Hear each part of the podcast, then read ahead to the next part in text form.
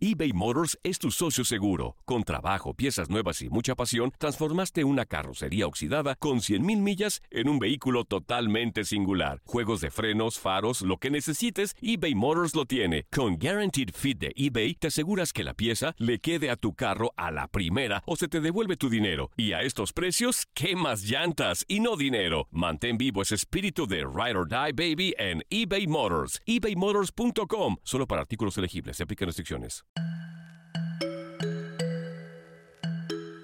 La Academia Estadounidense de Pediatría y los pediatras que somos parte de esta organización recomendamos introducir sólidos a la dieta de los bebés entre los 4 y 6 meses de edad. Y empezar a darle comida sólida a un bebé debe ser un proceso divertido y de exploración, pero como madres a veces nos bombardean con información de distintos métodos para introducir la comida, nos dicen que debemos dar una cosa antes de dar la otra, y todo a veces se vuelve un poquito abrumante. Hoy en nuestro show les contamos cuáles son estos distintos métodos, cuáles son los beneficios de cada uno y qué nos dice la ciencia sobre lo que de verdad vale la pena darle desde un principio a nuestros bebés.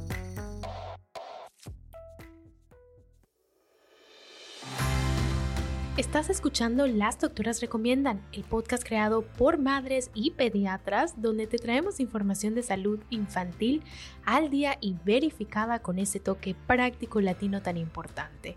Yo soy la doctora Edith Bracho Sánchez, soy médico pediatra en Nueva York. Y yo soy la doctora Evelyn Bracho Sánchez y trabajo en el área farmacéutica en San Francisco. Además de ser doctoras, somos hermanas y por encima de todo, somos mamás. Este es nuestro espacito para conversar con ustedes y para ponernos al día a pesar de estar en costas opuestas. Acompáñanos en esta aventura que es la maternidad. Te invitamos también a que nos descargues y escuches desde la aplicación de Euforia.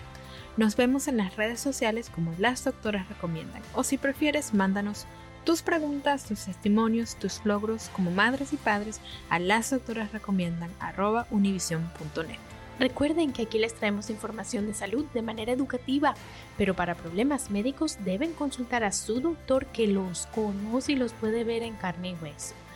Y con esto, ahora sí, el show de las doctoras arranca ya.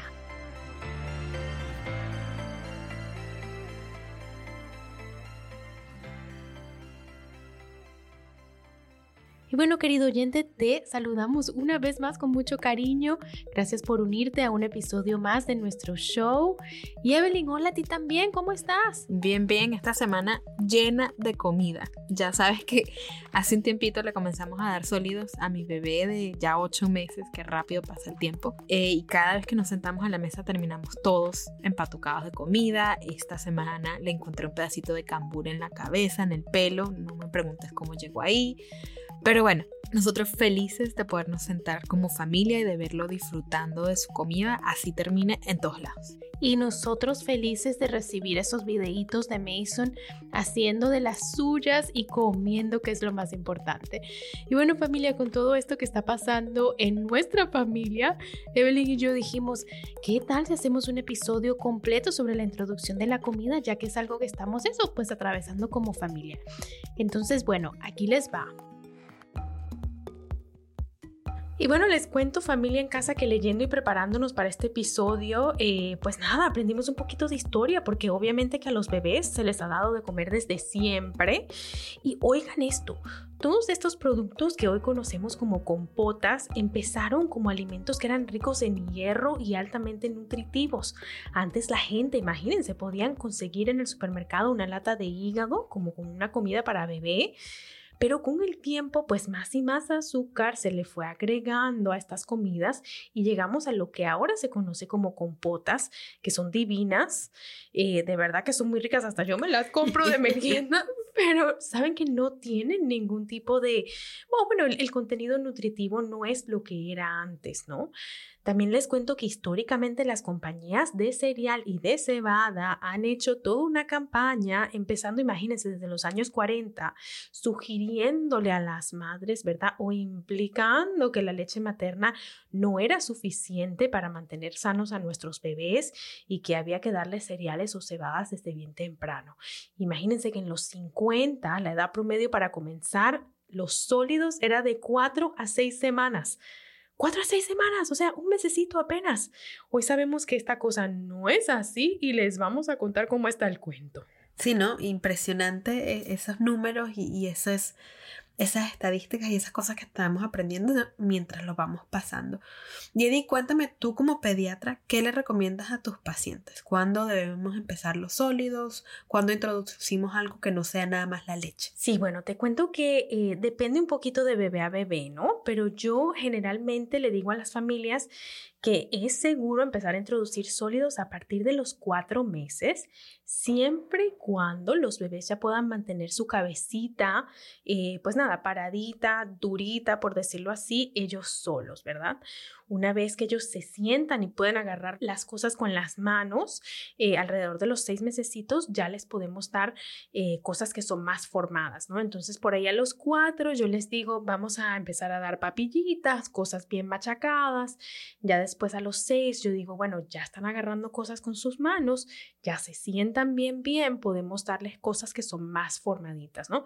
Pero siempre recordando que cuando estamos haciendo esto, estamos hablando de alimentación complementaria, o sea, la principal fuente de nutrición de un niño sigue siendo la leche, o sea, sea fórmula, sea leche materna, lo que usted haya hecho en casa.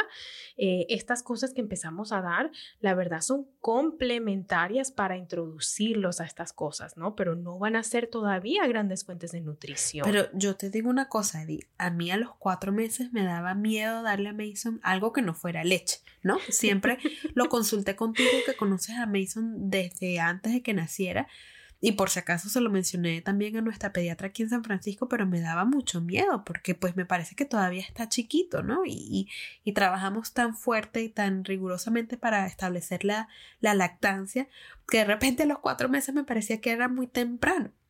Entonces, Sí, te tuve que decir varias veces. Me acuerdo, como que, mira, mira, ¿cuándo le vas a dar? dale un poquitico, una papillita, dale, tú sabes. Pero sí, te lo tuve que decir varias veces hasta que ya pues te sentiste lista. Y también es una parte importante de eso, ¿verdad? A veces las madres eh, necesitan un segundo para esa transición y no pasa nada. Mientras no esperemos meses y meses, ¿verdad? Mientras, bueno, ok, me voy a preparar mentalmente y ya lo hago. Y él también comenzó a mostrar interés, ¿no? O sea, Mason eh, estiraba los bracitos y intentaba comer de lo que yo estaba comiendo. Entonces ahí también... Que es otra parte muy importante. Sí, sí, el interés que muestran los niños. Y bueno familia, vamos a hacer una breve pausa y ya volvemos con consejitos prácticos sobre cómo hacer todo esto y los distintos métodos que podemos usar. No se les olvide que nos encuentran en las redes sociales como las doctoras recomiendan. Ahí encuentran todas estas fotos que les estamos diciendo de mi bebé Mason, aprendiendo a comer y disfrutando. Ya venimos eBay Motors es tu socio seguro. Con trabajo, piezas nuevas y mucha pasión, transformaste una carrocería oxidada con 100.000 millas en un vehículo totalmente singular. Juegos de frenos, faros, lo que necesites, eBay Motors lo tiene. Con Guaranteed Fit de eBay, te aseguras que la pieza le quede a tu carro a la primera o se te devuelve tu dinero. Y a estos precios, ¿qué más llantas y no dinero? Mantén vivo ese espíritu de Ride or Die Baby en eBay Motors. ebaymotors.com. Solo para artículos elegibles. Se aplican restricciones. Y ya estamos de vuelta, familia. Entonces, cuéntanos, Eddie, ¿cómo debemos introducir la comida? Obviamente tú y yo lo hemos hablado y yo decidí hacer una combinación de papillas y del Baby Led Weaning o del BLW pero hablemos más de cada uno de estos métodos. Sí, pues primero y principal te cuento que, y es algo que yo te he dicho, vamos a no complicarnos por todo esto, ¿sí? O sea, primero y principal, eh, darle comida a un bebé tiene que ser divertido, tiene que ser algo que funcione para el bebé, que funcione para la mamá, que se sientan a gusto, que disfruten, ¿verdad?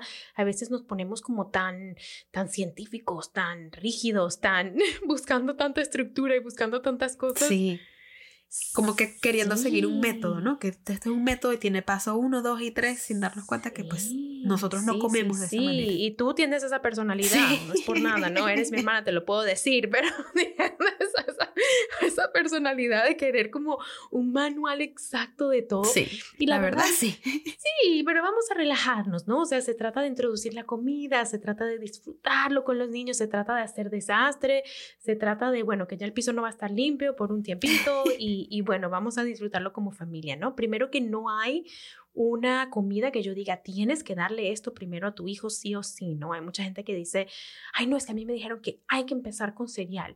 Y como ya lo decíamos, o sea, es una campaña que han hecho estas compañías, ¿verdad? Que nos hacen creer esas cosas, pero no, no hay que empezar con cereal. Yo me acuerdo que tú querías empezar con una arepa y empezar con una arepa como venezolanas que somos, ¿verdad? Está bien. Si quieren empezar con mangú en casa, si quieren empezar con otro tipo de comida típica, ¿verdad? Está bien.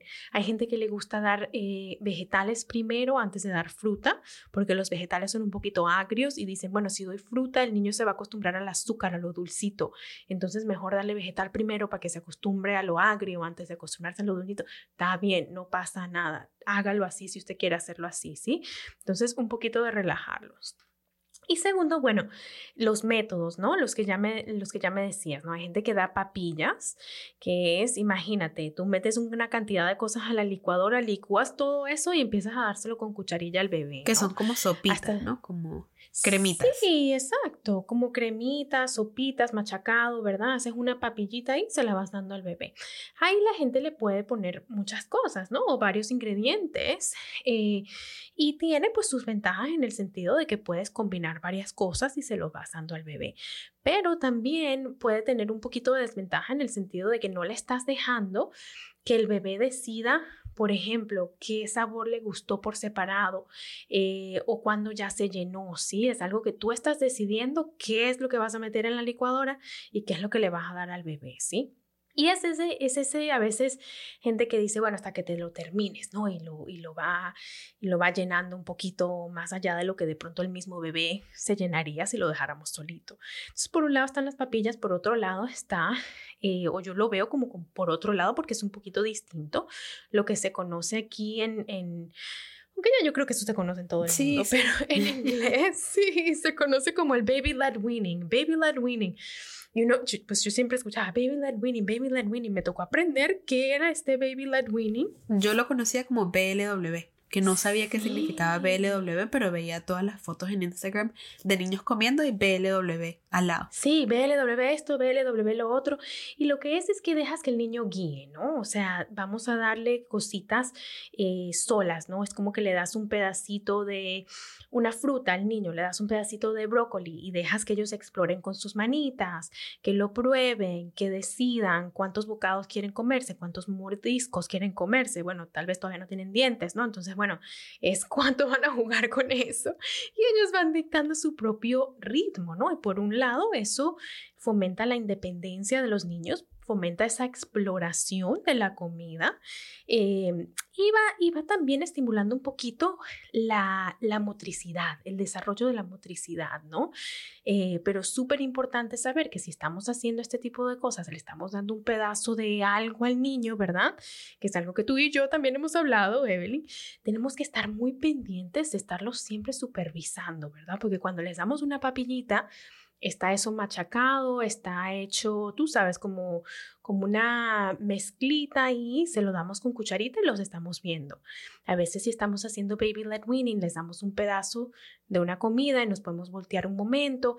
Y es bien importante estarlo supervisando, sobre todo al principio, ¿no? No por asustar, pero sí por decir que debemos supervisarlos un poquito y apropiarnos que los tamaños y las texturas sean apropiados para su edad. Sí, y lo que he aprendido yo ahora con Mason es que mientras más grande sea el pedazo de comida, más seguro es, y seguro entre comillas, ¿no? Porque siempre hay que estarlo supervisando como dices tú, pero mientras más grande sea, menos el riesgo de que se vaya a ahogar. Por ejemplo, una recomendación que nos dio nuestra pediatra aquí en San Francisco que me encanta es si tú ves el dedo meñique del bebé, ese es el tamaño de, su tráquea, de lo que es su, por donde pasa la comida. Sí. Entonces tratemos de no dar pedacitos más grandes de eso o que sean tan grandes que no los pueda eh, tragar todos enteros, ¿no? Que es lo que yo hago con Mason. Yo a Mason le doy, por ejemplo, un pedazo de pan, pero le doy la mitad de la rebanada. Y él termina chupando y, moliendo esa comida dentro de su misma boquita, pero son pedazos bien, bien grandotes. Eh, dos preguntas antes de mi siguiente pregunta, ¿no? Escuchándote hablar. ¿Hay alguna comida que no debamos dar a los niños? Sabes que sí, eh, a los niños antes del, del, añito no se recomienda darles miel. Esto es porque la miel eh, a veces contiene esporas de una bacteria que se conoce como botulismo, ¿no? Entonces, eh, el riesgo es pequeño, pero es un riesgo real. Entonces decimos no miel hasta después del año, porque el botulismo puede ser muy serio en los niños, sobre todo los niños chiquitos, y el riesgo pues pequeño, pero existe. Y lo otro es que no les vamos a dar leche, ¿no? O sea, les podemos dar, sabes que sí se les puede dar queso, sí se les puede dar un poquitico de yogur, que de hecho yo sé que tú le has dado a Mason. Le sí, a Mason le encanta el yogur. Le encanta el yogur y termina con yogur en la nariz. Ay, o sea, no sé cómo sacarle el yogur de la nariz a veces. se empatuca, como decimos, ¿no? Se empatuca. Pero sí, pero entonces sí, se le puede dar un poquito de yogur, se le puede dar un poquito de queso, pero todavía la leche que se le tiene que dar es la fórmula o la leche materna. Esa transición a la leche completa que tomamos nosotros, ¿verdad? Los adultos, no se hace sino hasta después del año. Y también, ¿sabes? Hay, hay familias que deciden que van a hacer la transición a otra leche, leche de soya, otros tipos de leche.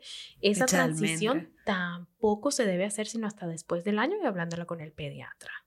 Perfecto. Y si decidimos empezar, por ejemplo, con las papillas, sé que hay mucha gente que empieza con un solo alimento, ¿no? Voy a hacer una papilla de, no sé, de plátano o voy a hacer una papilla de plátano mezclada con otra cosa. ¿Hay alguna recomendación de que tiene que ser un solo ingrediente o podemos mezclar todos desde el principio? Esto es súper interesante porque incluso cuando yo entrené como pediatra, todavía lo que a uno le enseñaban es que, bueno, a los niños se les da una cosa, una comida y se tiene que esperar tres días para ver si el niño reacciona y tiene que ser una cosa pura para ver. Entonces poco a poco le añades más cosas a la dieta de los niños, Que también es bien, bien cansón, ¿no? Yo te digo y como estresante tener que hacer una comida que sea nada más un alimento más la comida que tienes que hacer para el resto de la familia es bien, bien no. ¿Sabes qué? No hay datos, nunca se hicieron estudios. Yo creo que esto fue a alguien que se le ocurrió decirle así a las mamás y como que la idea tenía sentido. ¿Sabes? La gente lo escuchaba y decía, ah, pues sí, pues bueno, nada, suena bien, vamos a hacerlo así. Pero así que se diga una razón científica, algo que vino basado en los estudios, que se deba hacer así, no, no la hay. Entonces yo no recomiendo eso a mis pacientes. Yo lo que recomiendo es dele comida y diviértase. O sea, no, yo no me pongo con ese cuento de que dale una cosa, espera tres días y entonces las mamás están ahí estresadas viendo, ay, le salió una pepita, le salió una bolita, le salió no sé qué, será una alergia, será una... No, no, no, no, no, no, no, no, no, yo no creo en nada de eso. Eh, creo que hay que darle comida a los niños, hay que disfrutarlo y ya está. Y sabes qué otra cosa, vamos a hablar rapidito em, de lo que son las comidas que se consideran eh, alergénicas o potenciales. O sea, pueden, pueden llegar a dar alergia. Sabes que antes se decía a los niños no se les puede dar huevo o no se les puede dar maní, cacahuate, esas cosas, sino hasta después del año porque la alergia, no sé qué. Y sabes que ahora no. Tú me has oído hablar de eso porque te tenía sí, una y otra y otra vez. Todavía me lo dices. ¿Y le estás dando huevo a Mason? Sí, te tenía Mason comió huevo esta mañana. Cuento. Pero sabes que ahora tenemos muchos datos, muchos estudios que nos dicen que si a los niños les damos este tipo de comidas, huevos, mantequilla de maní, mantequilla de almendras, eh, soya, pescado, camarón, eh, comidas integrales como pan integral, desde una edad temprana y lo mantenemos en la dieta de los niños de forma frecuente. O sea, no es que lo dimos una vez y ya la hicimos, chao pescado, no, no, no, no, sino que lo dimos y lo seguimos dando y lo seguimos dando. Ahora tenemos una cantidad de datos que nos dicen que esto más bien reduce el riesgo de desarrollar una alergia. Entonces, sabes, hay mamás que les da así, ¿no? pero hay mamás que les da miedo, dicen, ay, no, no, Yo soy una. Sí, yo sé que tú andabas, ay, Dios mío Casi que me pones en el FaceTime para darle. Sí, como que mira, necesito que me contestes la llamada, le voy a dar mantequilla de maní a Mason, pero necesito que lo supervises. Llámame por FaceTime para saber si le está dando alergia o no. No, no. Pero Mason no es alérgico. No, nada de eso, no se estresen. Sí, no, no se estresen, de verdad que no se estresen. Eh, es algo que igual, si prefieren conversarlo con su pediatra antes de hacerlo, por supuesto, si tienen un historial de, de, alergias fuertes en su familia, ¿verdad? De pronto hay alguien con alergia fuerte en su familia, pues háganlo, ¿no? Obviamente hablan con el pediatra, discútenlo, mira, me da miedo. Eh, escuché esto en el podcast de las doctoras recomiendan. ¿Usted qué dice, señor, doctor, doctora? Todas estas cosas se valen, pero eso es lo que dicen los estudios, entonces es súper importante que lo discutamos. Buenísimo, buenísimo. Y bueno, nosotros hemos también cambiado un poco nuestra dieta, no comíamos tantos camarones o, ese tipo de, cosas, pero ahora tratando de dar la Mason, por lo menos una vez a la semana, tratamos de incorporar eso. Y bueno, Eddie, volviendo al, tema que teníamos, ¿no? De, de, la seguridad en el momento de comer. Eh, te quería también preguntar, Mason a veces hace como como si fuera a vomitar a lo que está comiendo. Pareciera como si fuera a vomitar, pero como si se estuviera ahogando, pero no vomita ni tampoco se está ahogando, ¿no? Es, es un ruido extraño y es una sensación que me hace a mí entrar en alerta. Eh, ¿Es esto normal? ¿Se está ahogando? O sea, ¿qué hago, no? ¿Y qué significa sí, todo esto? Y sabes que me acuerdo que lo hizo una vez cuando estábamos de vacaciones en julio. Sí. Que estábamos todos juntos y yo le estaba dando una masita de arepa y él empezó como sabes no no hay que no hay que preocuparse. Obviamente sí tenemos que supervisar a los niños como ya lo habíamos dicho tenemos que, que estar súper pendientes cuando están comiendo pero no es como que ellos mismos están practicando ese reflejo que los va a proteger para no ahogarse, ¿no? Entonces es parte de aprender a tragar, así es como lo explico yo, como, como eh, se lo explicaba a las madres, es parte de aprender a tragar, ese ya va, hay algo raro que me está llegando a mi garganta que yo no conozco, imagínate, un niño que nada más ha tomado leche, le está llegando algo a la garganta, de repente hace como para, como para practicar eso de no ahogarse, ¿no? Y es un reflejo, eh, no es de preocuparse, pero igual seguimos dándole cosas que son apropiadas para su edad, para el tamaño de su tráquea, ¿verdad? De sus vías eh, de tragar y respiratorias. Y em, nada, pues teniendo mucho cuidado de supervisarlo siempre. Sí, no, y creo que es buen momento de aprovechar para recordarle a nuestra audiencia que la Cruz Roja Americana dicta clases de primeros auxilios específicamente para bebés y niños, bebés desde recién nacidos, creo que hasta los 5 años.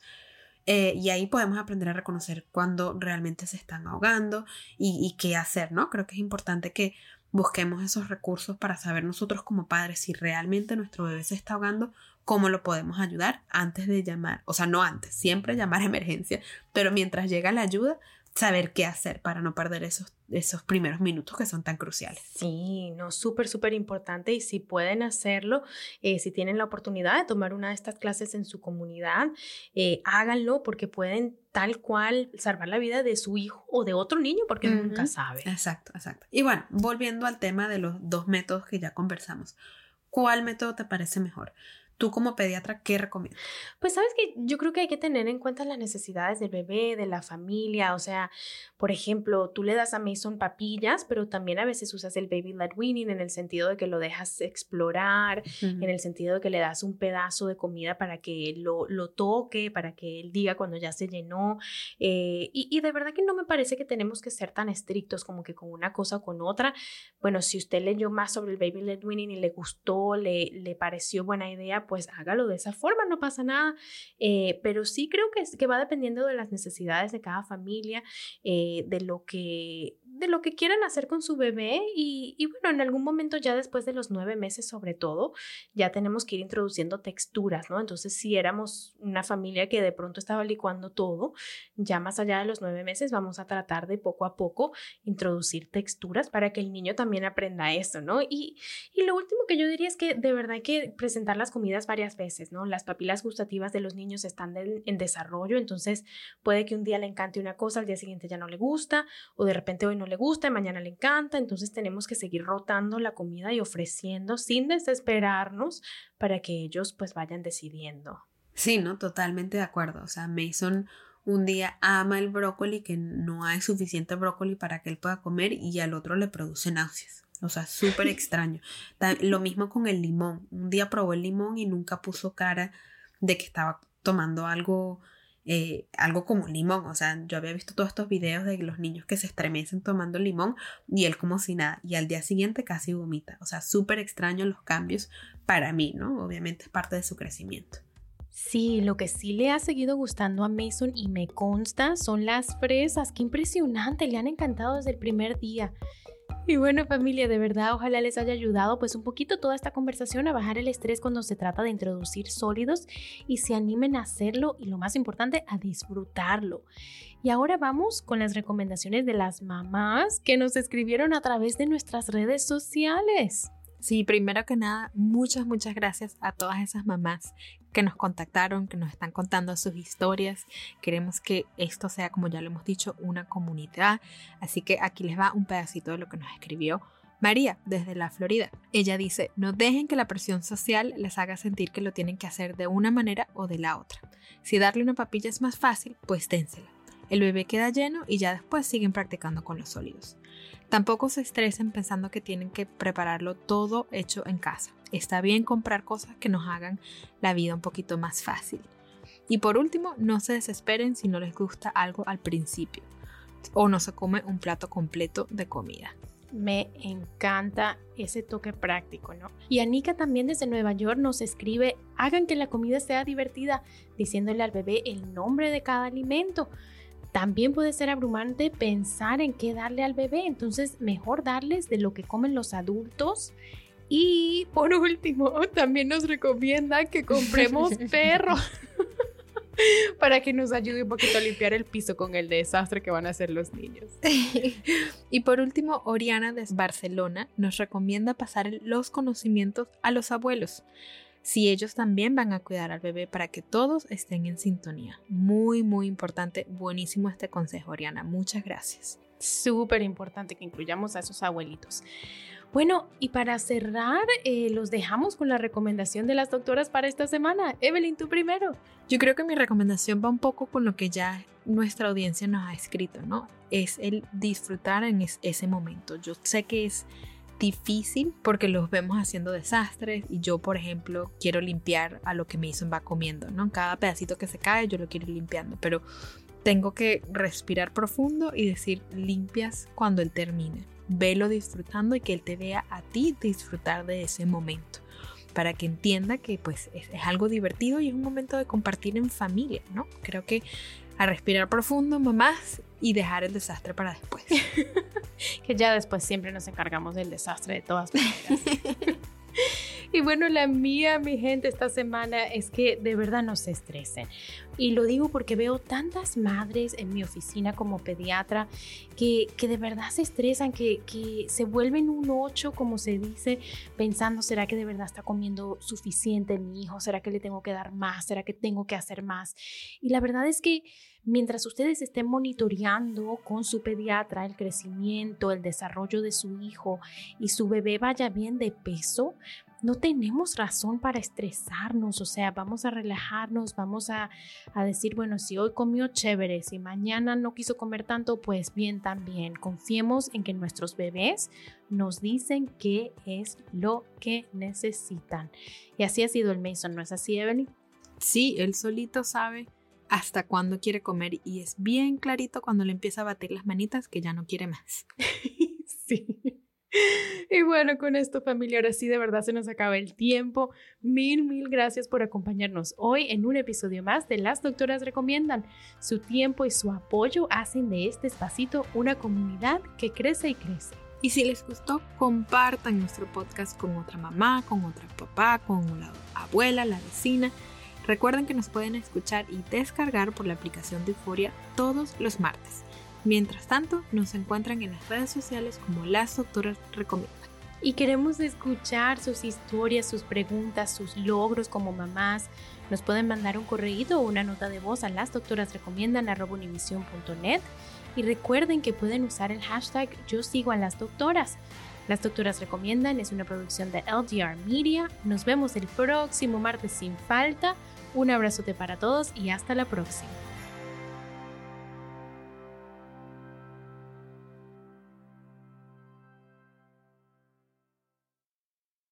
Boost Mobile tiene una gran oferta para que aproveches tu reembolso de impuestos al máximo y te mantengas conectado. Al cambiarte a Boost, recibe un 50% de descuento en tu primer mes de datos ilimitados. O, con un plan ilimitado de 40 dólares, llévate un Samsung Galaxy A15 5G por $39.99. Obtén los mejores teléfonos en las redes 5G más grandes del país. Con Boost Mobile, cambiarse es fácil. Solo visita boostmobile.com. Boost Mobile, sin miedo al éxito. Para clientes nuevos y solamente en línea, requiere AroPay. 50% de descuento en el primer mes requiere un plan de 25 dólares al mes. Aplican otras restricciones. Visita boostmobile.com para detalles.